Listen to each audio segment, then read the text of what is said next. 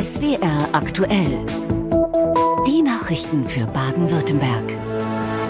Heute auch wieder mit Michael Saunders für den Newsblog. Gerne, bis gleich. Schön, äh, dass Sie dabei sind. Und auch er hier ist wieder mit von der Partie. Boris Becker aus Leimen bei Heidelberg. Nach seiner Entlassung aus dem Gefängnis in London hat die Tennislegende ihr erstes Fernsehinterview gegeben. Ganz anders als sonst sprach er sehr offen und reuevoll über sein Privatleben. Immer wieder hatte er mit Tränen zu kämpfen. Acht Monate saß die Tennislegende wegen Steuervergehen hinter Gitter. Und seine ersten Stunden in Freiheit verbrachte er übrigens in Baden-Württemberg. Am Stuttgarter Flughafen ist er gelandet. Dann ging es zu Freunden nach Heidelberg. Dort in der Nähe bei Leim wurde der dreifache Wimbledon-Sieger ja auch geboren. Und dort wollte mein Kollege Harald Birk auch wissen, was sie von ihrem Bobbele halten. In Leimen, seiner Geburtsstadt, ist Boris Becker schon seit Jahren nur noch selten. Aber das Konterfei von Bobele kennen die meisten Leimener immer noch und viele haben das emotionale TV-Interview gestern Abend verfolgt. Darin erzählte Boris Becker vom Gerichtsverfahren und von Angstmomenten in der Haft, aber auch, dass er sich als schuldig versteht. Dankbar zeigte sich Boris, dass seine Freundin Lilian ihn immer wieder unterstützt. Seine TV-Beichte ist bei Hans Eiben aus Leimen gut angekommen. Ich glaube daran, dass er die Kurve kriegt, so wie ich ihn gestern äh, äh mir angehört habe. Also wir haben die ganze Sendung gesehen, also er ist wohl sehr einsichtsvoll. Das hat ihn wahrscheinlich schwer mitgenommen im Gefängnis. Wenn er die 30 Monate hätte absitzen müssen, denn gut nach. Viel Anteilnahme für Boris nach seinem TV-Auftritt hat auch Irene Gottfried. Schon als junger Tennisstar war sie Fan von Bobbele. Ich war begeistert von ihm und seine Einstellung finde ich in Ordnung. Die Deutsche haben den nicht verdient. Die haben viel Geld mit dem verdient oder Tennisbund und so weiter. Ich meine, die bieten ja immer noch eine Stelle an. Ist ja richtig so, er hat ja viel gemacht für Deutschland. Und jetzt ist er körperlich total kaputt. Und psychisch auch. Und ich hoffe, dass du wieder auf die Füße kommst und dass du gesund wirst. Positive Energie aus der Gefängniszeit gezogen, das hat Boris Becker, wie er im Interview schilderte. Doch in Leimen gibt es auch kritische Stimmen, die sich fragen, wo sein ganzes Geld geblieben ist die Riesensumme, die er da verdient hat, die dann im, im Nirvana verschwindet, beziehungsweise sich sogar ins Minus äh, auflöst.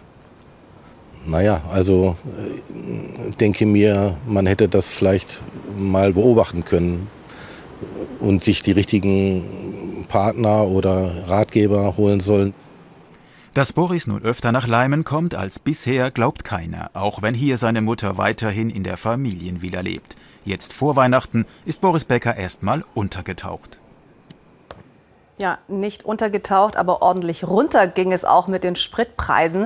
Da könnte man schon fast an Bescherung denken, wenn man die Preise vergleicht. Benzin ist im Moment so günstig wie noch nie in diesem Jahr.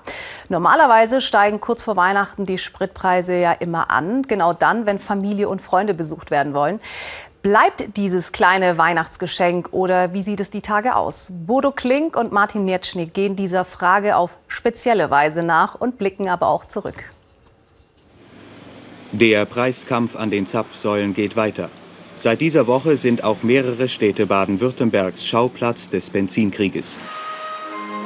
Knapp 1,62 Euro dagegen der Preis für ein Liter Super heute in Stuttgart. Ein Friedensangebot wenige Tage vor dem Fest der Liebe, mit dem nicht jeder hier glücklich ist. Reine Abzocke. Ich finde es einfach nur traurig, dass die Preise immer so hochsteigen und die Löhne bleiben gleich. Ich verstehe das überhaupt nicht. Und überall sucht die Leute, wo die günstig, günstig tanken können. Teilweise Willkür. Man bekommt ja bei uns mit, dass man am Tag ungefähr 15 verschiedene Preise hat. 1,65 Euro, fast 4 Cent mehr, zur gleichen Zeit bei der gleichen Tankstellenfirma, nur am anderen Ort in Ulm. Ein kleiner Klick des Betreibers am Konzerncomputer, aber ein großer Kloß, nicht nur in den Kehlen der Tankenden. Für sie handelt es sich klar um einen Würgereiz, weil ich nicht weiß, wie das begründet ist. Die Politik, das ist, das ist alles gemacht, alles. Wirklich? Noch teurer, 1,67,9 Euro kostet der Stoff, aus dem das Tempo ist, zur gleichen Zeit im elsässischen Volgelsheim. Dennoch hamstert dieser Freiburger fröhlich. Er weiß nicht, dass er jetzt gerade 3 Cent pro Liter daheim sparen könnte. Und dann nehmen wir auch noch ein paar Kanister mit. Also schon gezielt über die gucken, wo es billiger ist, oder? Ja, schon. Der Spritpreis. Er bleibt Überraschung auch zur schönsten Jahreszeit. Wir wissen nur, um 7.15 Uhr am Morgen ist er am kostbarsten und zwischen 9 und 10 am Abend ein Schnäppchen. Warum auch immer, ein Zeichen der Hoffnung bleibt. Wir rechnen jetzt an Weihnachten nicht mit den großen Preissprüngen, aber nichtsdestotrotz sollte man natürlich die Preise vergleichen. Da gibt es viele Apps auf dem Markt. Der ADAC hat auch eine Spritpreise-App. Damit lassen sich die Preise einfach und tatsächlich aktuell vergleichen. Darum prüfet und ihr euch nicht an eine Tanke bindet. So bleibt auch finanziell beim Fest mit dem Liebsten nur helle Freude. Wenn Sie wissen wollen, wo Sie am günstigsten tanken können, dann schauen Sie gerne auch mal auf swraktuell.de vorbei. Da haben wir eine interaktive Karte eingerichtet, die in Echtzeit Spritpreise vergleicht. Und auch das äh, Thema Energie bewegt uns seit Monaten. Wie begehrlich und teuer inzwischen Strom ist, das brauche ich Ihnen nicht zu erzählen. Interessant wird es erst, wenn wir in Richtung Energiewende schauen. Künftig soll deutlich mehr Strom aus Windenergie erzeugt werden. Irgendwie muss das aber auch bei uns in Baden-Württemberg ankommen. Und genau das ist das Problem, denn es müssen Stromnetze ausgebaut werden. Aber die NBW, deren Aktien überwiegend in öffentlicher Hand sind, hat nicht genug Geld dafür. Deshalb soll auch ein privater Investor ein einspringen. Die Opposition im Landtag sorgt sich um Abhängigkeiten. Tim Kukral und Edda Makeli. Hier wird an der Energiewende gebaut. Trassen von Nord nach Süddeutschland. Für die Stromversorgung in Baden-Württemberg sind sie entscheidend. Denn der wirtschaftsstarke Süden braucht den Strom aus dem windreichen Norden. Doch der Netzausbau kostet Geld. Mehr als 10 Milliarden Euro müsste der Energiekonzern NBW investieren und will dafür nun bei seinem Stromnetzbetreiber Transnet BW private Investoren mit ins Boot holen. Die Landesregierung sieht darin kein Problem, sondern ich sehe die Chance, das notwendige Kapital für schnelleren Netzausbau und für effektiven Klimaschutz zu mobilisieren. Nicht mehr, aber eben auch nicht weniger. Doch im Landtag gibt es Bedenken, quer durch die Fraktionen. Schließlich ist der Stromnetzbetreiber Transnet BW Teil der kritischen Infrastruktur. Noch ist Transnet BW vollständig im Besitz des Energieversorgers NBW, der sich wiederum größtenteils in öffentlicher Hand befindet. Nun plant NBW den Verkauf von knapp der Hälfte seiner Anteile, genauer 49,9 Prozent. Davon soll wiederum die Hälfte an die staatliche KfW Bank gehen. Für die andere Hälfte hat NBW ein Bieterverfahren gestartet, an dem sich private Investoren beteiligen können. Die SPD sieht das grundsätzlich kritisch.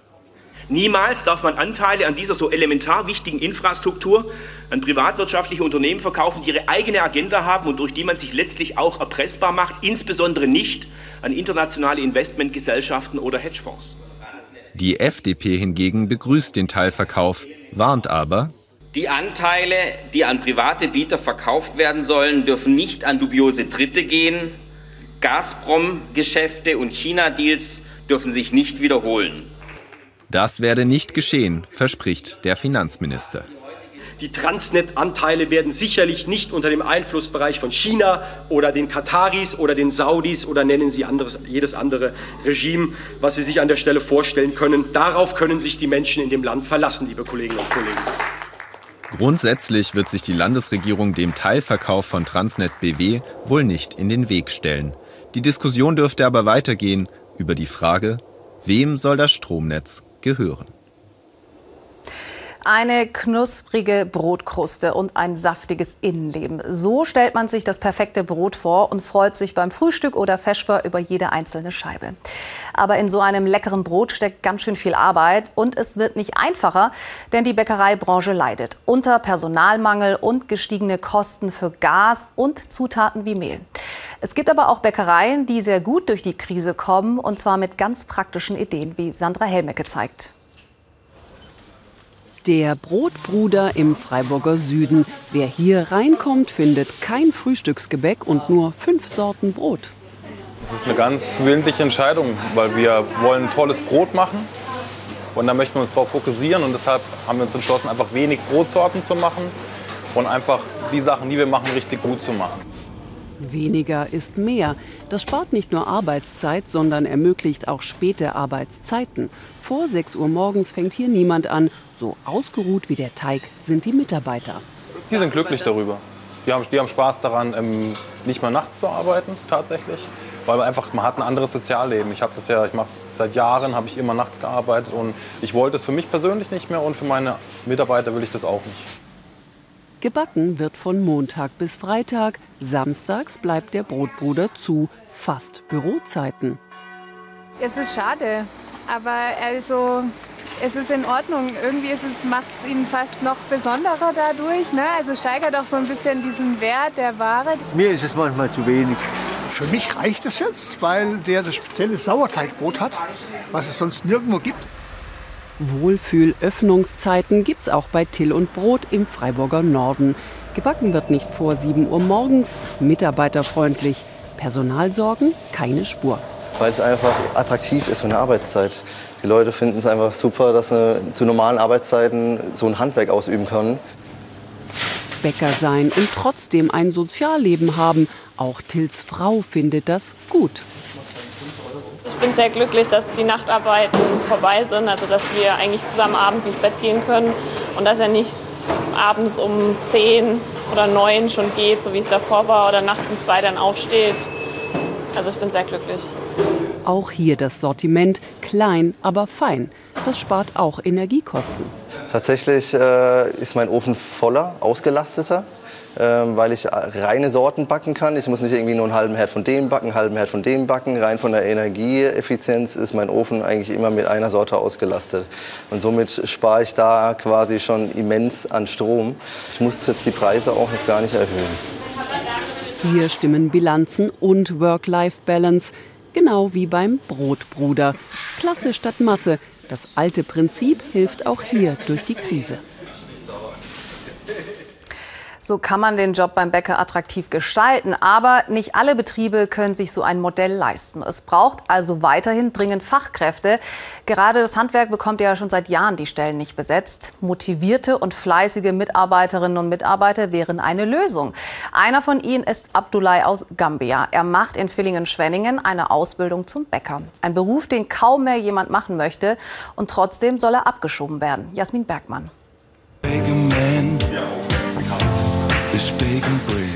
Brezeln schlingen macht Abdullah Kamara am liebsten. 800 davon backen sie jeden Morgen. Überhaupt liebt er einfach seine Arbeit hier in der Familienbäckerei Hilsenbeck. Das war schon immer mein Traumberuf und jetzt habe ich endlich diesen Job. Deshalb denke ich, dass Sie mich hier lassen sollten, damit ich meine Arbeit machen kann. Abdullah Kamara soll abgeschoben werden nach Italien, wo er nach seiner Flucht aus Gambia als erstes registriert wurde. So will es das Dublin-Verfahren. Dabei steckt er mitten im zweiten Lehrjahr. Wann genau die Polizei kommt, um ihn abzuholen, weiß er nicht. Sie können jederzeit kommen. Manchmal kann ich nachts nicht schlafen. Außerdem bin ich sehr ängstlich. Selbst wenn ich in der Schule bin, kann ich mich deswegen nicht richtig konzentrieren. Und das mitten im Weihnachtsgeschäft, wenn die Christstollen die ganze Aufmerksamkeit fordern. Seinen Chef ärgert vor allem, zehn Jahre lang hat er vergeblich nach einem Azubi gesucht. Keiner wolle mehr Bäcker werden. Jetzt hat er endlich einen gefunden und der soll ihm nun weggenommen werden. Und man muss sich einfach mal vorstellen, der ist nachts um halb zwei da. Er kommt mit dem Fahrrad angeradelt. Und er freut sich auch noch. Also so viel Glück kann man gar nicht haben. Das ist wie ein Sechster im Lotto fast. Engagiert, integriert und schon fast wie ein Familienmitglied in der Traditionsbäckerei. Damit das auch so bleibt, unterstützt ihn Klaus Meusel. Er hilft geflüchteten Menschen, die in Deutschland arbeiten wollen. Für ihn will er alles dafür tun, dass er vorerst doch bleiben kann. Diese Leute, die hier als angehende Fachkräfte in einem Mangelberuf wie dem Bäckerberuf äh, jetzt arbeiten, die dürfen nicht ernsthaft abgeschoben werden. Da macht sich die Politik ja lächerlich und unglaubwürdig, wenn auf der einen Seite der Fachkräfte- und Arbeitskräftemangel beklagt wird und auf der anderen Seite äh, eben diese Fachkräfte dann nach Italien zurückgeschoben werden sollen. Die Ausländerbehörde kann den 25-Jährigen innerhalb der nächsten sechs Monate abschieben, muss aber nicht. Darauf hoffen alle, gewiss können sie sich aber nicht sein. Wenn er geht, dann wird es natürlich schlimm. Und da weiß ich nicht, wie ich dann reagiere. Fängt man dann erst richtig an zu kämpfen? Sagt man dann, jetzt schmeiße ich alles hin? In der Bäckerei hofft man jedes Mal bei Feierabend, dass man sich auch am nächsten Tag wiedersehen darf. Und jetzt weitere Meldungen mit Michael Saunders. Im Streit um die Kosten für den baden-württembergischen Pavillon bei der Weltausstellung in Dubai zieht das Landeswirtschaftsministerium nun vor Gericht. Wie ein Ministeriumssprecher dem Südwestrundfunk bestätigte, wird Klage gegen die Projektpartner eingereicht.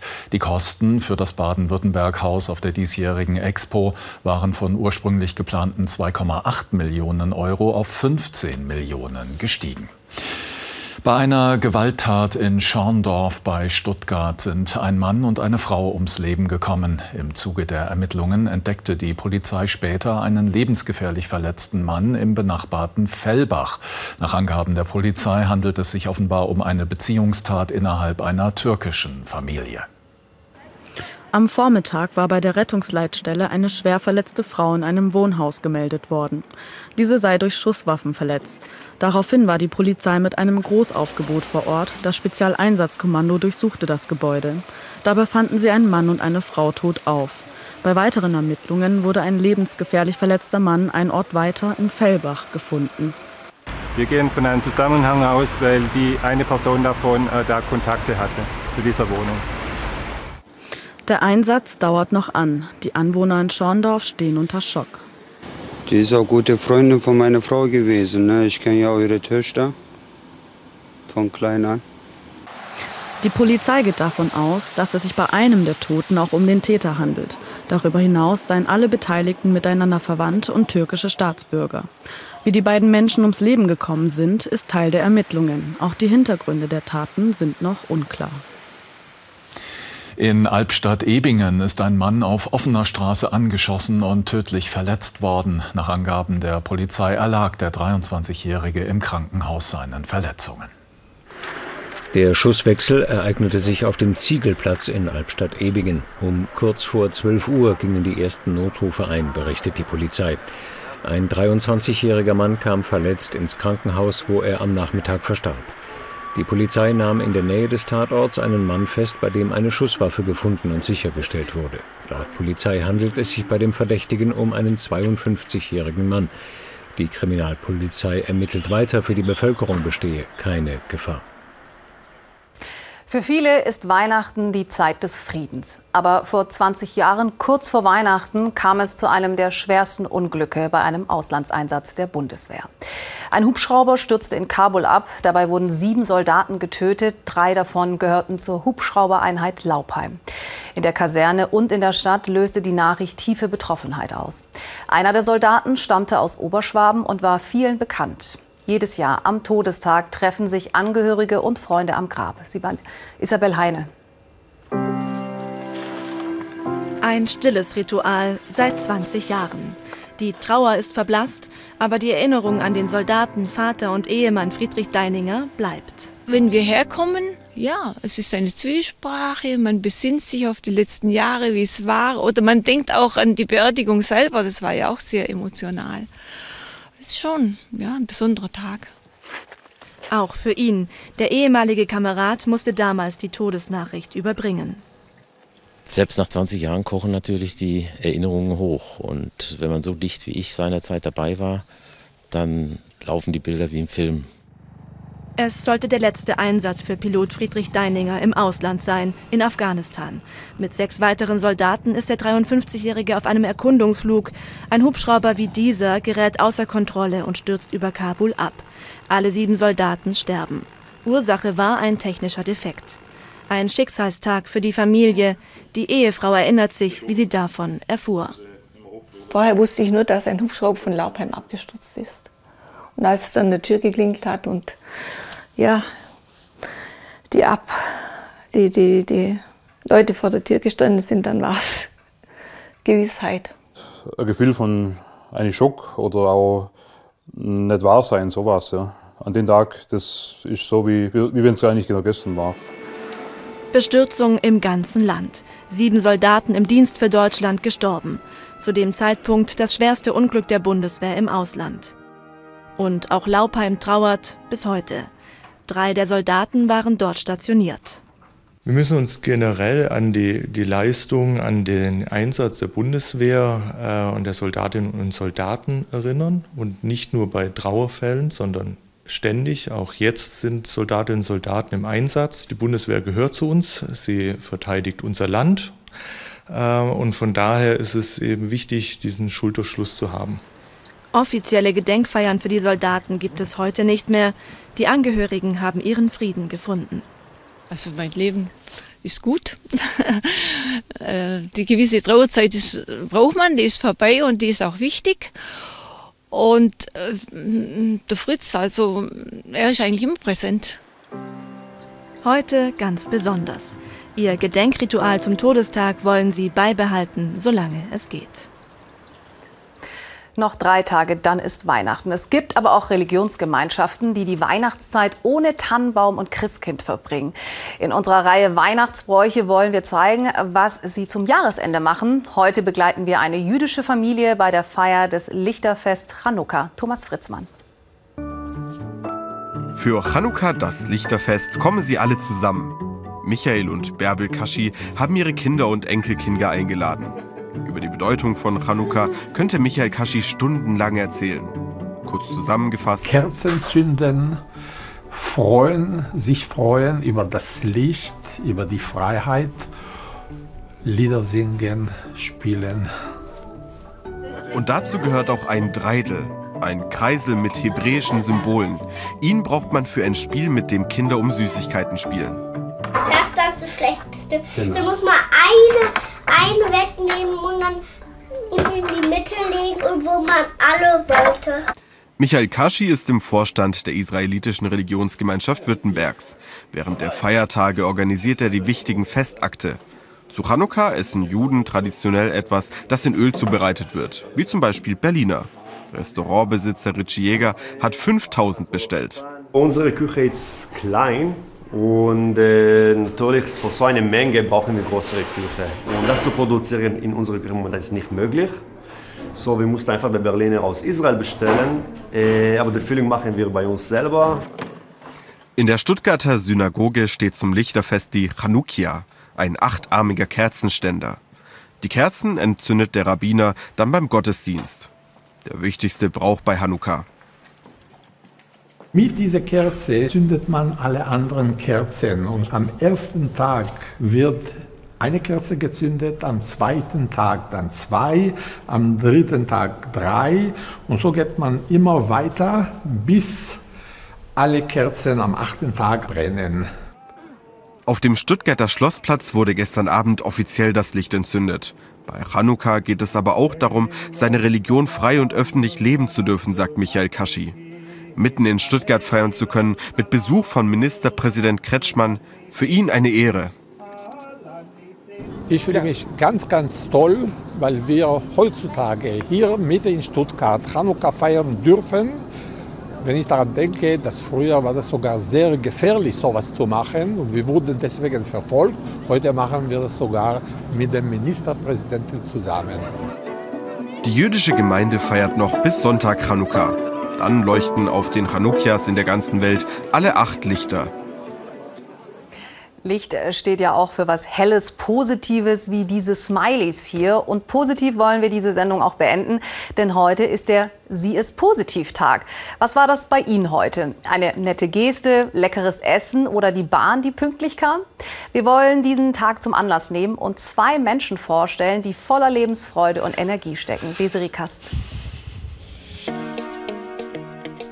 Wenn sie malt, taucht sie ein in eine andere Welt. Nadine Eisins Bilder sprühen nur so vor Lebensenergie. Sie versucht das sichtbar zu machen, was sie fühlt. Wenn die Welt schwarz oder grau war, dann habe ich es mir bunt gemalt. Natürlich gibt es in jedem Leben dunkle Momente, aber ich bin generell jemand, ich verweile nicht so lange in so einer Stimmung, sondern ähm, ich suche dann etwas, was mich fröhlich macht.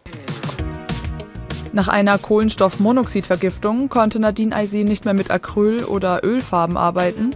Sie reagiert darauf allergisch. Anstatt aufzugeben, versuchte sie einen anderen Weg zu finden, um malen zu können. Ihre Rettung? Lebensmittelfarben. Sie entwickelte damit eine ganz neue Technik, mit der sie als Künstlerin erfolgreicher ist als zuvor. Die Menschen kommen von überall her, weil sie äh, teilweise wirklich was entdecken in diesen Bildern, die irgendwie sich berührt fühlen und diese Lebensfreude überschwappt. Und dann weiß ich, das hat wirklich geklappt und sie können das spüren, was ich spüre. Und äh, das ist natürlich äh, was ganz, ganz Besonderes, was einen immer äh, vorantreibt. Den Moment genießen und Energie tanken. Das macht auch Lisa Engel in Heidelberg. Vor neun Jahren hat sie Yoga für sich entdeckt. Ein Leben ohne für sie inzwischen unvorstellbar. Ich habe das Gefühl, wenn man zum Beispiel einen Tag mit Yoga startet, dass ähm, alles, was auf einen zukommt, viel, einem viel einfacher fällt. Also jegliche Begegnung, die man mit anderen Menschen hat oder jegliche Aufgaben, denen man sich stellt, haben so eine gewisse Leichtigkeit. Ursprünglich kommt Lisa Engel aus der Mode- und Werbeindustrie. Als ihr Arbeitgeber insolvent geht, war das für Lisa nicht das Ende, sondern die Chance für einen Neubeginn als Yoga-Lehrerin. Die tägliche Yoga-Praxis hilft ihr dabei, ihre Stärken und Grenzen zu kennen. Und noch zwei so. Tief einatmen.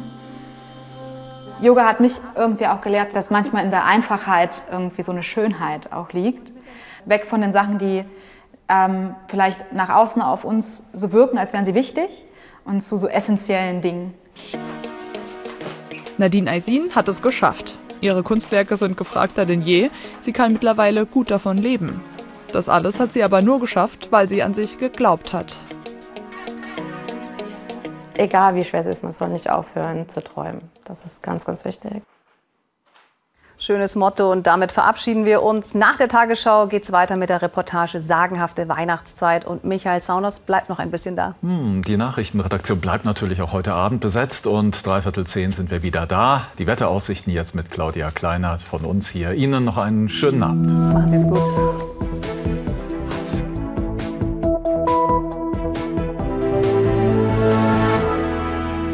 Guten Abend und herzlich willkommen zum Wetter für Baden-Württemberg.